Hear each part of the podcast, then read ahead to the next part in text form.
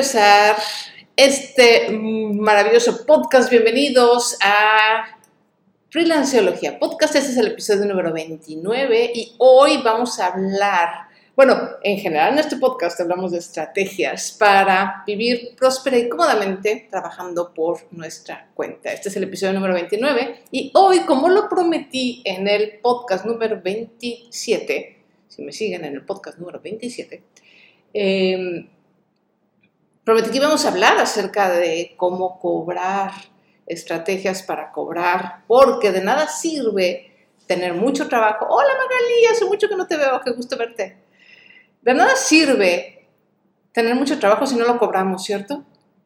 ¿Sí o no? Entonces, vamos a tener estrategias, buenísimo, para cobrar. Muchísimas gracias, muchísimas gracias también a todas las personas lindas que no nos están eh, escuchando o viendo en vivo. Recuerden que este podcast se graba en vivo en Instagram, Facebook y YouTube de Blogilana. Y también un saludo muy grande a la gente que nos escucha en Spotify y en Apple Podcasts y los demás reproductores de podcast. Muchísimas gracias por descargar y su linda compañía. Ok, vamos de lleno ya al tema. Esto, esto, a ver, levante la mano, ¿quién le cuesta trabajo cobrar? Levante la mano, por favor. ¿Quién le cuesta trabajo cobrar? No poner precio. Hoy no vamos a hablar de poner precios ni de estrategia de precios. Hoy vamos a hablar de irle a tocar el correo, la puerta, el teléfono al cliente y decir, págame. O en general simplemente vender algo. O sea, vender y hacer el intercambio entre tú me pagas, yo te pago, etc. Magali dice, yo, Judith, eh, Magal Decoración en Instagram. Eh, ya se ve, se ve bien y se escucha bien sin eco. Ay, gracias Silvia, qué bueno. El eco es una de mis, de verdad es una de mis pet peeves, como se dice en inglés. Eh, Talía y Lupita Navarro en Facebook también yo. La verdad es que todos, ¿no? Este, ahorro nunca, yo también a mí también me daba terror, déjenme les digo que a mí me daba terror. Si, si, me siguen desde hace tiempo, alguna vez conté la historia de cuando de chavilla, este, pues yo quería comprarme cositas y entonces una amiga de mi hermana eh, me ofreció venta de perfumes, copias, que finalmente eran copias. Los frasquitos me acuerdo que eran padrísimos, unos frasquitos muy originales. Y pues eh, no vendí nada porque me daba literalmente terror. O sea, la idea de pararte enfrente de alguien y decirle, oye, tengo esto para ti y te quiero vender, era así petrificante. y yo creo que es muy común. Entonces, ¿qué hacemos? Primero que nada, punto número uno, lo que tenemos que hacer es mentalizarnos. Es decir, tenemos que entender que si no cobramos, Dice Judith, incluso me han quedado de ver y me da pena insistir, así que la dejo. ¿Sabes qué? Es que ese es el tema. Por lo menos en Latinoamérica, no sé cómo son en otras partes del mundo, pero en general en Latinoamérica y particularmente en México es muy común que la gente se aprovecha de eso. O sea, la gente que adquiere un bien o un servicio a un, a un particular, así en, en, eh, persona a persona, se aprovecha de que nos da pena cobrar.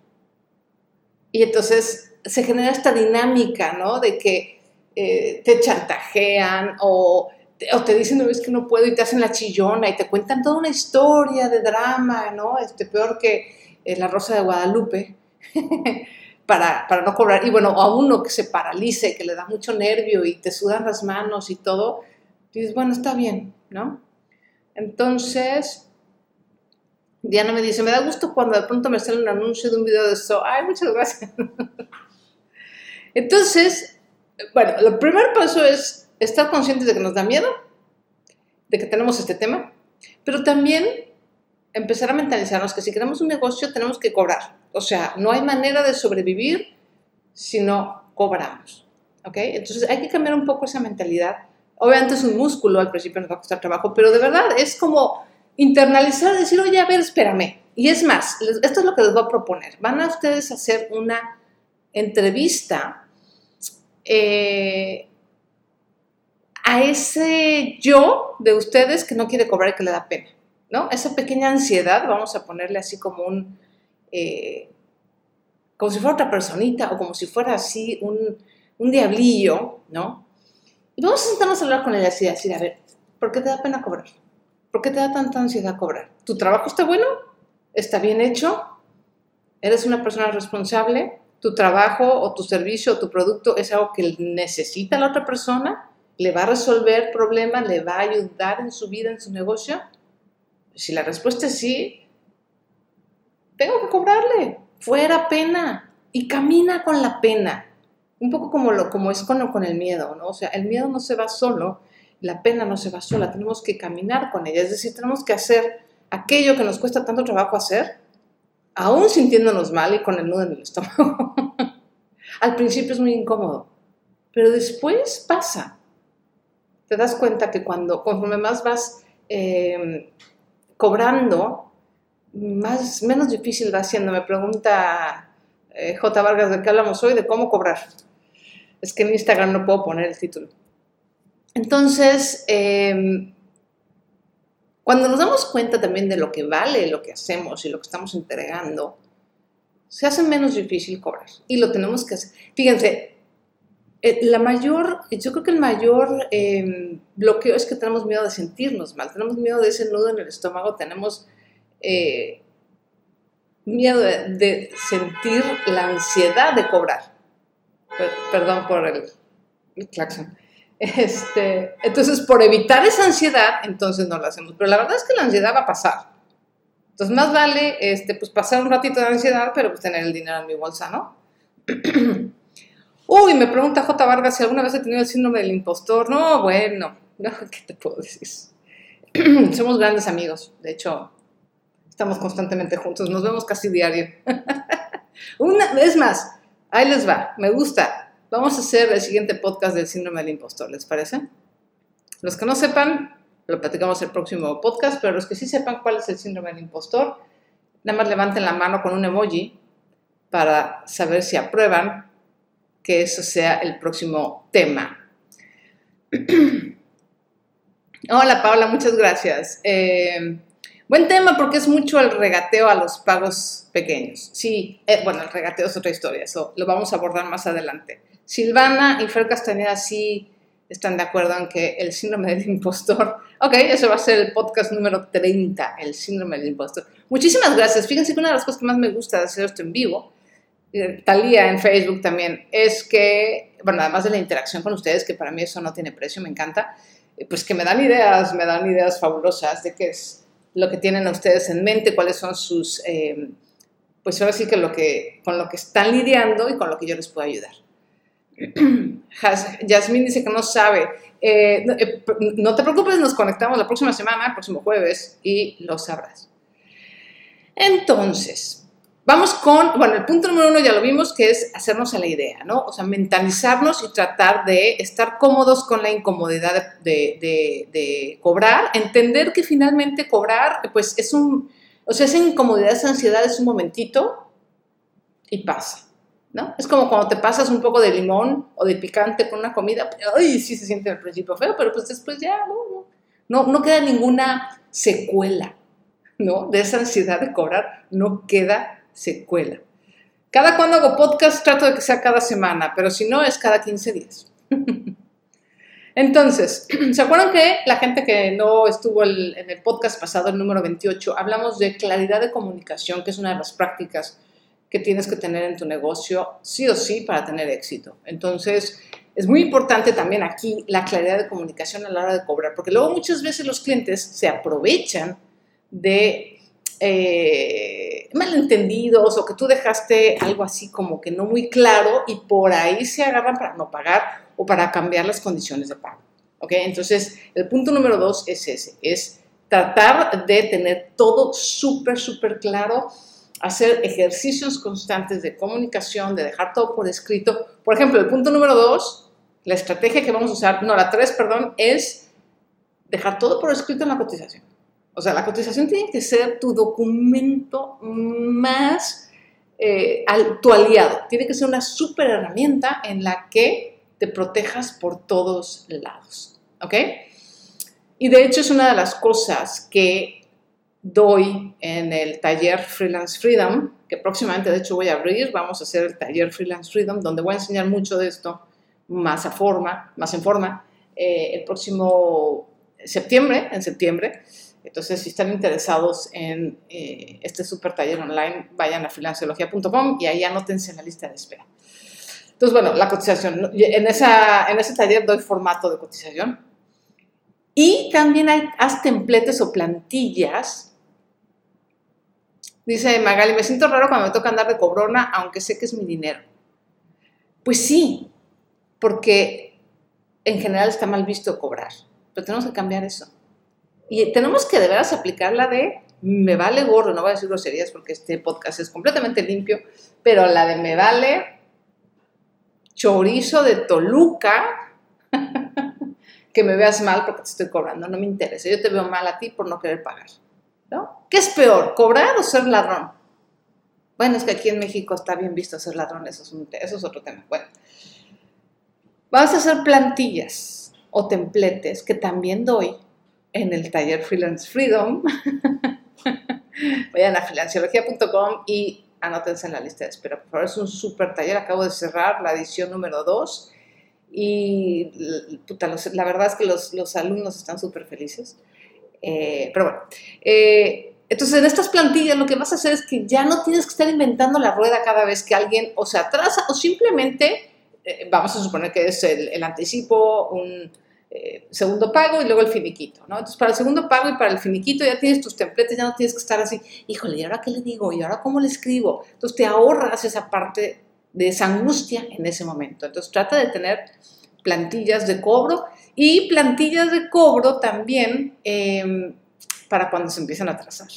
Ah, esas también las doy en esas plantillas, las doy en el taller Freelance Freedom para cobro eh, de primer atraso, no primer aviso, luego segundo aviso más fuerte son y luego ya último aviso de, güey, ya, ¿no? Ya, ya, ya, ya. Entonces, bueno, esa es la estrategia número cuatro. El número cinco es no des facilidades, de verdad. Hola, Doc Xochitl, ella es una alumna, ella es una de mis alumnas del taller Freelance Freedom. Freelance Freedom.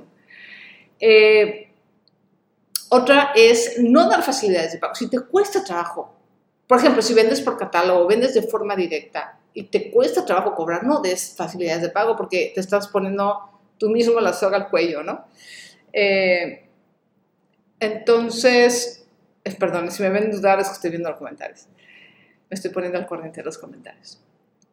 Entonces, trata de no dar facilidades de pago si tú tienes que hacer. Y si en tu negocio te conviene tener facilidades de pago, entonces automatízalas mételo a sistemas de pago automáticos que puede ser desde PayPal, Hotmart, Mercado Pago. Eso es maravilloso por dos razones. Uno, al cliente le das la opción de, ok, diferir sus pagos y dos, tú no tienes que hacer el cobro directamente. De forma automática, el sistema le cobra y ahí hay como menos posibilidades de que se salte los pagos. Eso yo creo que es una opción súper, súper genial. Eh, y además, bueno, también te ahorra todo el tema de estar teniendo que manejar tú los, la contabilidad de los pagos que te deben y etcétera, ¿no? De los plazos, etcétera. Entonces, bueno, automatizar es otra opción muy, muy viable. Eh, una parte importante, y ya me perdí en el número en el que estamos, pero bueno, no es importante, de, de estrategia, es la parte emocional. O sea, con la automatización, las plantillas y todo esto te ayuda a la parte práctica. Y lo que estamos haciendo con esas estrategias es tratar de no involucrar la parte emocional y la parte personal, ¿ok? Entonces, son como nuestras municiones de enfrente. Pero siempre va a haber el tema emocional y siempre va a haber el cliente o el pariente que va a tratar de manipularte, como lo dije hace rato el de las excusas, de no, fíjate, es que mi hijo se le rompieron los dientes y entonces tuve que ir al doctor, pero entonces mi esposa después se cayó en un hoyo y entonces le dieron medicina y entonces te empieza a contar una telenovela. O la telenovela es que es que no me han pagado, fíjate que porque fulano de tal lo corrieron, entonces a mí también me corrieron y entonces, y entonces son unas historias que dices, bueno, tú, no, me tienes que pagar, punto. entonces, ¿qué hacer? Estrategia para darle vuelta a las excusas de la gente de tu cliente que no te quiere pagar. Uno, muy amablemente de sí, bueno, te entiendo, ¿no? O sea, genera un poco de empatía, ¿no? De sí, sí te entiendo, no, uy, qué difícil, no, no, no. Yo te entiendo, pero pues no me quiero convertir en otro problema más. Yo veo que tu vida está ya bastante complicada, ¿no? Este, pues yo creo que a ti te conviene, eh, incluso a veces más que a mí, pues liquidar este pago y darle prioridad a este pago para que yo no me convierta también en otro, pues en otro problema y no estar teniendo yo que hablarte y pues en un momento dado tener que tomar otro tipo de medidas para cobrarte. Ahí le dejas así como una pequeña este, amenaza, ¿no? Pero, porque además así tendría que ser. Si no te paga, vas a tener que tomar otras medidas. No le vas a decir cuáles, porque a lo mejor todavía no sabemos cuáles, pero, pero van a haber otras medidas. Entonces, de alguna manera le cambias eh, el punto, ¿no? Es como voltearle un poco la, la tortilla y decirle, ok, tienes muchos problemas, no me quieres a mí de un problema extra. O sea, te conviene darme prioridad en, tus pagos para no ser yo otro problema más. Y entonces le pides fechas compromiso. Es decir, bueno, ya cuando tu, misión va a ser que él acepte que no le conviene, ¿no? Que no le conviene que tú te conviertas en un problema más de los que ya tiene el pobrecito o la pobrecita. Y en ese momento le, eh, le pides, bueno, ¿qué, qué, qué, qué están tus posibilidades? le pides fecha, le pides compromiso y haces una solicitud de pago por escrito, anotando todas las condiciones y todo lo que pasó en esa conversación.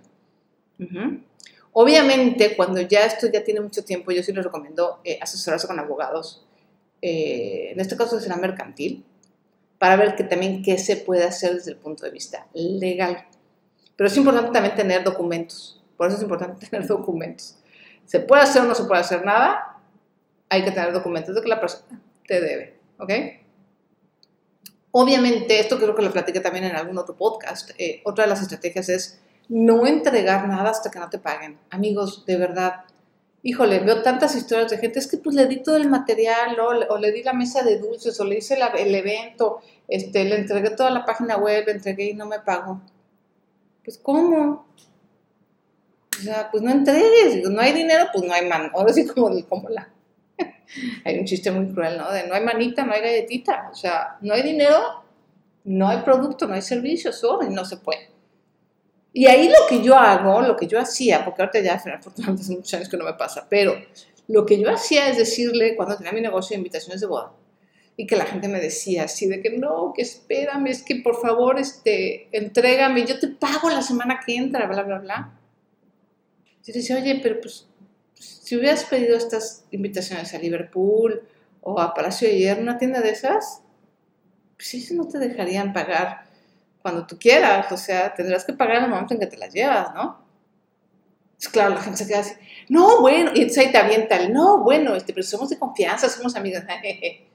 sí, pero la amistad es muy diferente al tema de las de las invitaciones o del producto, del servicio, ¿no? O sea, es más, y ahí viene la siguiente estrategia. Cuando les avienten este tema de, es que somos amigos, es que nuestra relación, es que tú y yo nos queremos, y cómo es posible que no confíes en mí, se las vas a voltear igual vas a decir, no, al contrario. Me encanta esa frase que dice Cindy, mariachi pagado toca mal son. Es una frase mexicana que es muy cierta. Y se refiere a eso, no pagues, no, no, de, no entregues un servicio que también no está pagado.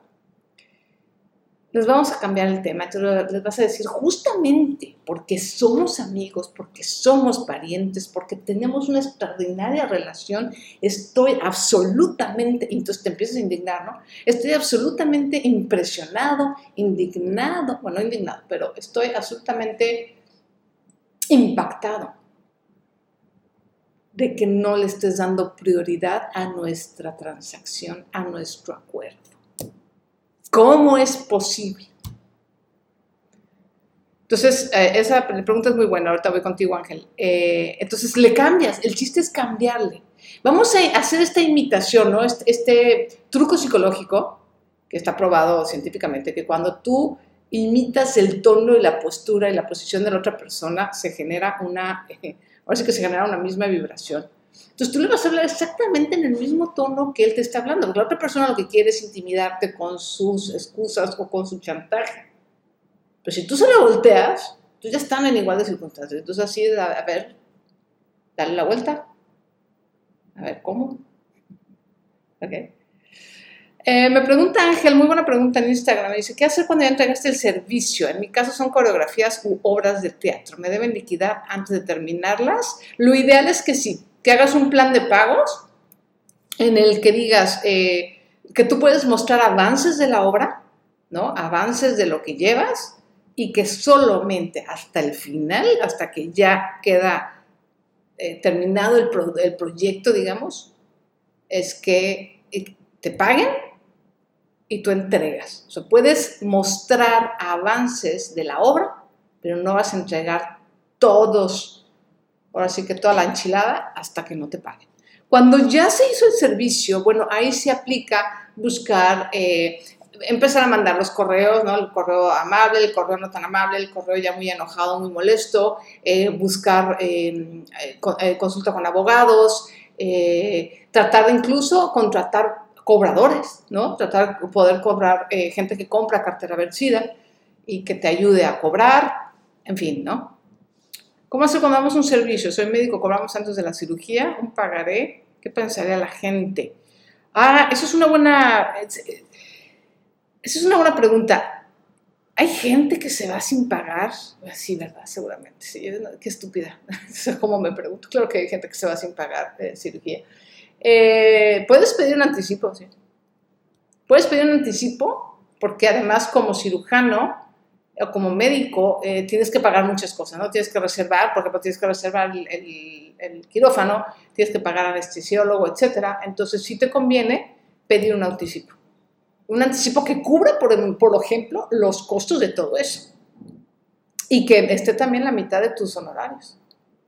Yo sí lo intentaría, la verdad. Porque además, bueno, finalmente, eh, sobre todo si son personas que no tienen seguro. Ahí con el seguro no tienes problema, porque pues normalmente el seguro sí paga, pero las personas que lo van a hacer fuera de seguro, eh, sí, hacer un plan de pagos así. ¿Ok? Eh, Violeta me dice, y hay que pedir el 50% de adelante antes de iniciar el trabajo. Sí, lo platicamos en el podcast anterior, en el podcast de 27. Yo alguna vez empecé a hacer trabajo sin el anticipo y luego la gente así, ay, sí, este, bueno, gracias, cosas te desaparecen. No, no, no, no, no. Sí, mi estúpido es médico, mi estúpido, y se le han ido sin pagar. Ahora, por experiencia, ya cobra todo por adelantado. Tu esposo. Ay, Judith. Bueno, esto queda entre nosotros. mi estúpido. Este, oiganme, oigan ahí en, en, YouTube. La, la, gente en YouTube como que no participa tanto, ¿no? No sé por qué. No sé si ya me desconecté, pero no, no, no hay tantos, este, no hay tantos comentarios.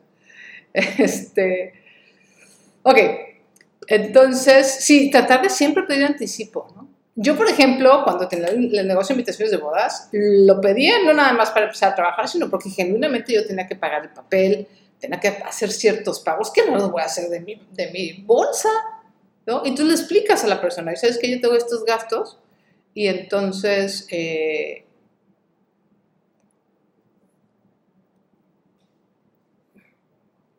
Perdón, estoy leyendo los comentarios. Queda entre todos nosotros lo del mi estúpido. Estuvo genial. Entonces, hay que, ¿saben qué? Hace falta generar piel gruesa. E, es un poquito como estar en las redes y que cuando llevas mucho tiempo en las redes empieza a generar un poco, pues este callo, ¿no? Lo que literalmente lo que dice el callo de, eh, pues, te van a, vas a tener haters, vas a, tener que lidiar con gente que no está de acuerdo contigo, shalala. Pues igual un poco es hay que generar un callo de cobranza y un callo anti-chantajes y tratar de verdad de verlo desde el punto de vista de la otra persona. Es decir, esta persona me está chantajeando o me está dando excusas porque no quiere pagar. Tú, acordarte eso, no quiere pagar. Y es injusto que alguien que ya recibió o que ya eh, se, inició un acuerdo, lo cambie y me deje a mí votado, porque mi trabajo y mi tiempo vale. Se escucha perfecto. Hola Ana, otra alumna de Freelance Freedom. Acá en YouTube me están viendo, perfecto, ok, qué bueno, porque luego el silencio me hace decir, ya se desconectó esta cosa. en el pasado grababa eventos sociales, una ocasión grabé uno para un familiar y sí, no terminó de pagar pues no la entregas. No entrega, por muy familiar que sea. Oye, es que mira, se lo quiero enseñar a mi prima, a mi tía, a la abuelita que viene. Sí, claro que sí, con mucho gusto, este es mi número de cuenta. No, es que no puedo pagar. Híjole, es que no te lo puedo dar. No, pero somos parientes, sí, pero pues esto es negocio. Somos parientes cuando quieran nos vamos a comer, te invito un cafecito con mucho gusto, pero pues negocio es negocio. Ok, chicos, entonces, el último, no, los últimos dos, los últimos dos estrategias. Si te cuesta trabajo de plano, o sea, de plano dices, no, es algo que no puedo, eh, eh, va más allá de mí, yo no quiero estar cobrando, puedes contratar a alguien, de plano, ¿no? O sea, ya sea que alguien que te ayude de confianza y después alguien eh, contratado, no que, ojo, que no reciba esa persona el dinero, que sea la que haga el admin ¿no? Y que te depositen a tu cuenta, que paguen a tu PayPal, que te paguen a ti directamente, pero que sea la persona la que se encargue de hacer la cobranza. Eso puede ser eh, una muy buena opción. Aunque siempre recomiendo, si eres freelance y si piensas de realmente vivir, de trabajar por tu cuenta, sí tienes que aprender por lo menos lo básico. O sea, sí tienes que hacerlo un poco, ¿no? Sí, sí lo recomiendo mucho. Y la última, yo creo que una de las más importantes, y esta sí no te la enseña nadie, es aprender a calificar a tus clientes. Tienes que aprender a calificar a tus clientes. Es decir, así como no todo el mundo es tu cliente, aún los que sí pueden ser tus clientes no son los mejores, ¿no? Son lo que yo llamo clientes chatarra. Que sí te compran, que sí están ahí, pero son más lata que beneficio y que te dan más problemas que ganancias.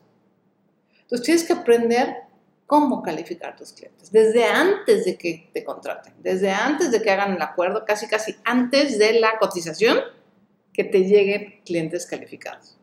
¿Y cómo se hace eso? Eso sí, aquí voy a dejar el mega anuncio porque eso sí lo explico y mis alumnos del taller Freelance Freedom no me dejarán mentir, que están ahorita en vivo conmigo. Lo explico a detalle en el taller. ¿Cómo hacer que te lleguen clientes de calidad y entonces no tengas que estar sufriendo con estas cosas o por lo menos disminuir la cantidad de trabajo, de cobranza, porque vas a tener clientes comprometidos, clientes que realmente entienden tu, negocio, clientes que dicen que, que entienden que lo que tú haces vale y que no te estén dando lata tienes que calificar clientes. Y eso lo enseño muy, muy a detalle en el taller Freelance Freedom de dos días, que dará el próximo 19, ya tengo fecha, 19 y 26 de septiembre. Es un taller dividido en dos días y hay una semana entre un día y otro porque em, es mucha información y para que vayan eh, aplicando y procesando de un día a otro. Eh, y bueno, todavía no están abiertas las inscripciones, pero por favor, si les interesa, si realmente... Sí, mira, Ana dice, sí, eso lo sé, se ayuda a elegir tus clientes. Ella estuvo en la versión de mentoring, que fue de cinco semanas, y, y ahorita estoy, eh, el taller es un poquito más chiquito, son de dos días en lugar de cinco semanas. Está lleno de nutrientes y de contenido súper valioso y obviamente además es un precio pues más accesible que la mentoría de cinco semanas. Entonces, esto va a ser el 19 y el 26 de septiembre. Ay, mira, Claudia, también otra alumna. Buenísimo el taller, súper recomendable. O sea, están aquí mis alumnos. Una está en YouTube, la otra persona está en Instagram. Les juro que no les he pagado nada. Eh, vayan a freelanciología.com, ahí está la lista de espera eh, para cuando abra ya las inscripciones. Y, acuérdense que además hay preventa, va a haber preventa, entonces la gente que se inscriba en preventa va a tener el precio muchísimo más barato. Siempre me gusta premiar a la gente que toma acción y dice, sí, me interesa ya ahorita. Eh, a la gente que no procrastina este tipo de decisiones. Entonces, bueno, esas son las estrategias. Rápidamente cierro este podcast eh, haciendo como una reseña. Uno, mentalízate, tienes que mentalizarte a que si no cobras, no tienes negocio. Dos, claridad de comunicación, aprende a comunicarte. Tres, haz de tus, todos tus documentos tus aliados, tus herramientas, ¿no? Coloca todas las condiciones de pago y todo en tus cotizaciones, en tu factura, en todo.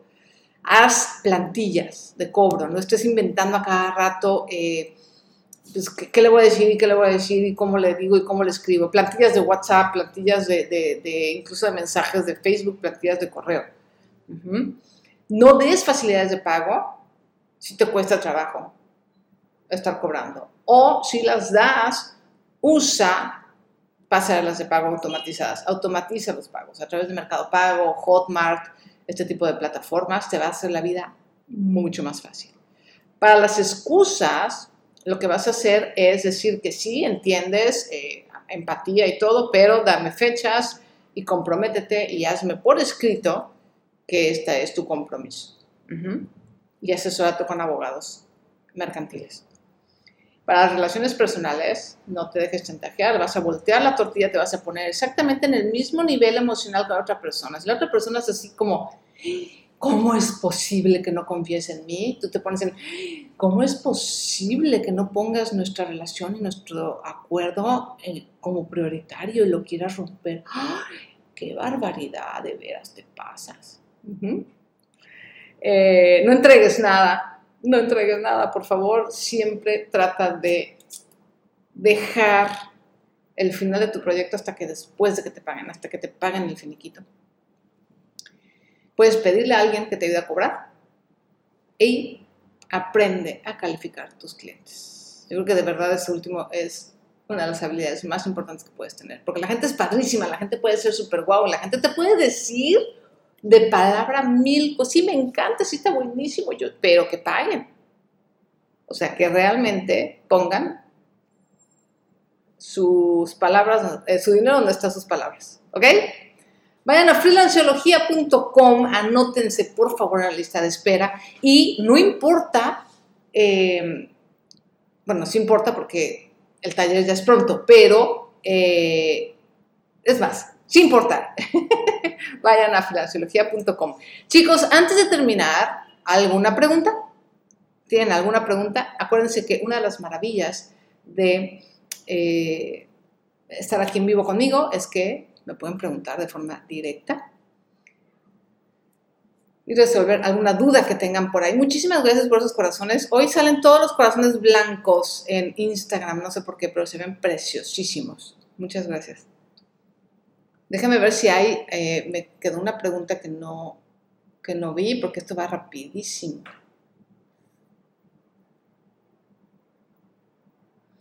Esto que dice psicóloga, integral, hay personas que no cobran porque piensan que perderán los siguientes trabajos. Eso es muy cierto. Pero fíjate la lógica. Oye, yo se lo decía a mi marido que también pasa mucho en la industria en la que él está. Pues ¿de qué te sirve más trabajo que no pagan?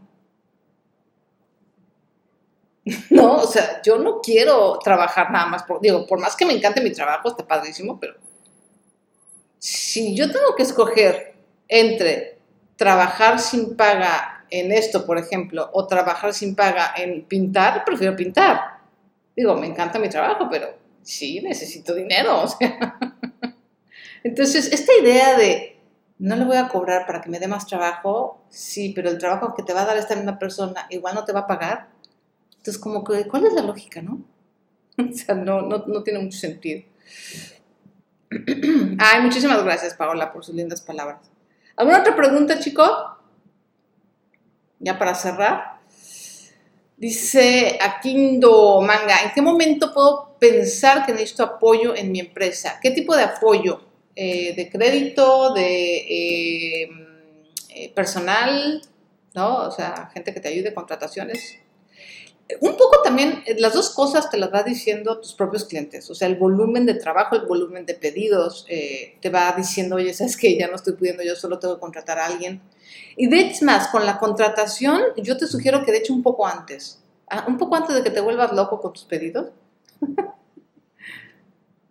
trata de empezar a contratar a alguien que te ayude. Y lo, y lo empiezas a contratar así por poquitas horas para probar y ajustarte pero sí, no, no, esperen a estar así hasta full para contratar a alguien porque no, no les va a dar tiempo de entrenarlo. Esto es un tip muy importante. Entonces traten de entrenar o empezar a contratar gente, o ya sea contratar ustedes directo o de manera como freelance, no que un freelance contrate a otro freelance, eh, poquito antes de volverse locos o que de verdad estén tan saturados. ¿De qué es el curso, Sonia? Se llama Freelance Freedom y lo que te enseño es a crear un modelo de negocio para tu trabajo freelance. Un modelo de negocio con estructura, con eh, todo el marketing y que tengas una dirección, un mapa de, ok, ¿cuáles son mis productos? ¿Cuál es mi cliente? ¿Cómo, eh, eh, cómo calificar a mis clientes? ¿Cómo empiezo qué decisiones tomar en relación a tu freelance con un chorro de herramientas y de, plantillas y, y, etcétera. Entonces de eso se trata de Freelance Freedom. La verdad es que es un taller que yo estoy encantada. Eh, creo que, digo, yo que lo doy me fascina porque finalmente, miren, de verdad, hay un montón de cosas para emprender, pero casi no hay nada para el freelance, para la gente que trabajamos por nuestra cuenta. Y muchas veces todos los que son los planes de negocio, estas cosas del emprendimiento, no necesariamente aplica a nosotros. ¿no? Y no necesariamente el que trabaja por su cuenta va a ser una empresa. Por ejemplo, eh, mucho de lo que yo estoy eh, enfocada es justamente en médicos, ¿no? que tengo varios. Tengo, de hecho, en, la última, en este taller, la última edición, tenía tres médicos, eh, artistas, médicos, artistas, coaches, entrenadores, eh, obviamente consultores, gente que no necesariamente va a ser una empresa, pero que sí necesita un modelo de negocio, necesita estructura, necesita clientes, necesita abordar su freelance como un negocio. ¿Okay? Entonces de eso se trata Freelance Freedom. Yo quiero que me ayudes con mis finanzas, pero aparte del libro que tienes un curso presencial en línea, sí, eh, tengo varios, de hecho. Eh, tengo Recupera tu quincena, Bootcamp, que es presencial y es en línea. Ahorita no lo estoy dando porque me estoy enfocando en el freelance. Por, ahorita la verdad es que creo que la necesidad es mayor gracias a la pandemia. Entonces, pues más gente va, a estar trabajando por su cuenta, más gente va a necesitar trabajar por su cuenta. Muchas personas eh, se van a quedar sin trabajo, pero eso no significa que no puedan tener un negocio propio. ¿no? Dio en nutrición, me encanta tu contenido, sube más podcast más seguido.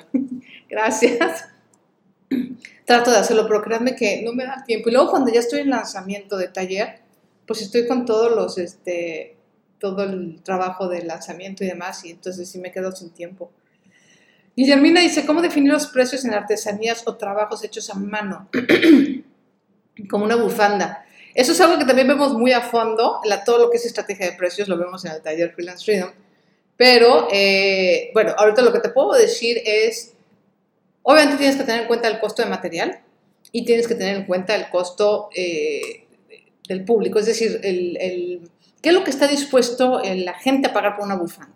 ¿no? Y por diferentes bufandas, una bufanda así, ah, pues X, una bufanda comprada en una tienda así como tipo super, una bufanda en una tienda eh, de marca, en fin, no tienes todas esas referencias. Una bufanda hecha eh, a mano y una bufanda hecha en máquina y defines, y defines según tu calidad, tus materiales, tu tiempo y el tipo de cliente que quieres tener, haces como unas pruebas de precios y ves cuál es el precio que se acomoda más a lo que tú quieres, a tu tipo de cliente y obviamente siempre tomando en cuenta lo que está dispuesta la gente a pagar. Eso es algo que generalmente se nos olvida. Y un consejito extra si vamos a suponer que decides que tu bufanda vale dos pesos, agrégale 50 centavos. Porque normalmente tendemos a bajarnos de precio psicológicamente. Como entra este miedo de que no nos van a comprar. es súper natural decir, ay, le pongo tal precio y no me lo van a comprar. Entonces, como que automáticamente bajamos el precio. Entonces, trata de, el precio que tú llegues con, después de este análisis, que digas, bueno, sabes que sí, mira, este, tal, tal, tal, tal, una bufanda así como la mía, de este tamaño, con este material, puedo venderla en tanto, súbele un poquitito. ok.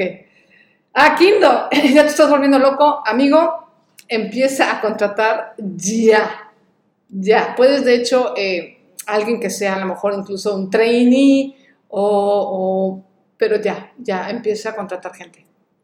¿Funciona para un negocio de papelería que quiere iniciar? Sí, Sí, porque es un micronegocio, finalmente em, funciona muy bien. Freelanciología te funciona igual, te funciona si son cosas físicas, si son cosas artistas, artísticas, si son cosas online. Lo que ves en el curso te va a servir, sí. Freelance como tal significa, por ejemplo, un nutriólogo que quiere trabajar por su cuenta, por supuesto. De hecho, los médicos trabajan por su cuenta. Casi todos los médicos trabajan por su cuenta. A pesar de que pueden estar eh, teniendo un trabajo o un empleo en un eh, hospital eh, público, que generalmente es así, la práctica médica privada es, es ser freelance. De hecho, es freelance y profesionistas. Entonces, un médico es un profesionista, un contador es un profesionista y para todos ellos está dedicado eh, el curso. Porque no hay nada para ellos, no hay nada para la gente que trabajamos por nuestra cuenta, de verdad. Chicos, muchísimas gracias, los veo en financiología.com. Ahí también están los links para suscribirse al podcast, tanto en Apple como en Spotify. Les agradezco muchísimo sus corazones, les agradezco que compartan eh, estas transmisiones, que estén aquí en vivo, aprecio muchísimo su tiempo.